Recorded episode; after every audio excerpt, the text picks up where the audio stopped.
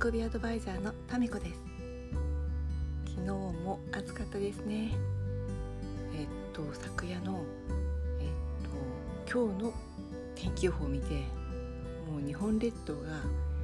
真っ赤からちょっと紫がかった色になっていてうわーとか思ってしまいました。ね本当は暑い暑いって言っちゃダメだと思うけれど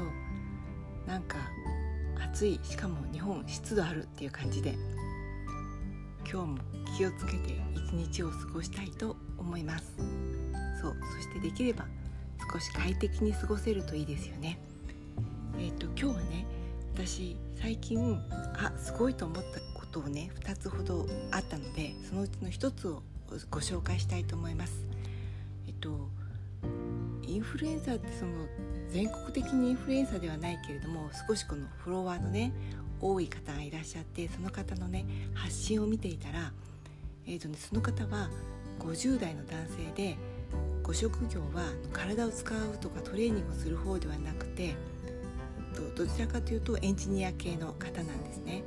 でその方がねやっ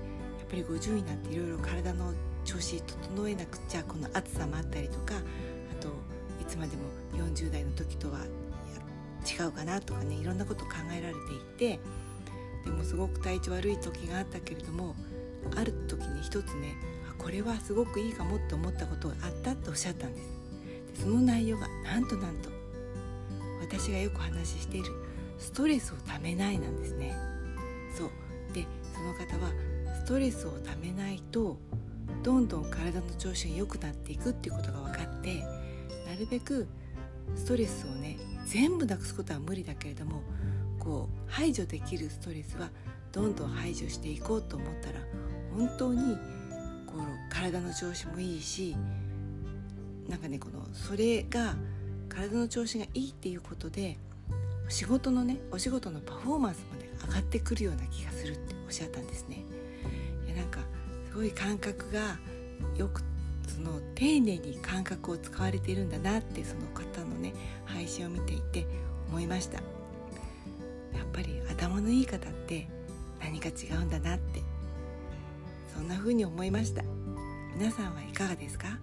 私がよくストレスをためないでねっておっしゃるとあ言うとその一つのことのストレスに注目しがしたけどもちろんね排除できないストレスってありますよね。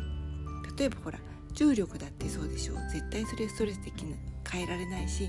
例えば人間関係だって血縁の血縁の方とかね絶対もう離れられないっていう方いると思うんです。でもね他のストレスを少しずつ軽くしてやることによってそちらのストレスに対する対抗性が高強くなったりとかそういうこともねすごく体にいいことだしあなたの体をね大切にするっていうことの一つだしもしあなたが何かねやりたいと思った時にすぐそれに向かっていける体が作れるんじゃないかなって思います。今日はここまで。それでは水分補給を忘れずに元気にいってらっしゃい。